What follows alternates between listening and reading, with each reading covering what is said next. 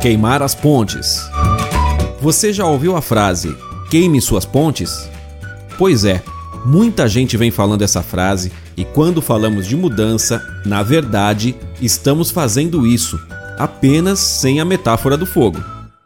Mas o que podemos te dizer é: mude, mas esteja preparado para viver um momento de grande transformação na sua vida.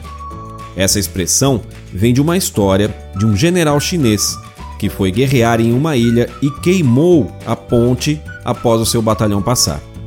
Quando questionado pelos soldados como voltariam, ele respondeu: Só temos uma opção: vencer. Não tem como recuar. E quando decidimos mudar, é assim que seria interessante se colocar. Não voltar, não ter esse lugar de refúgio.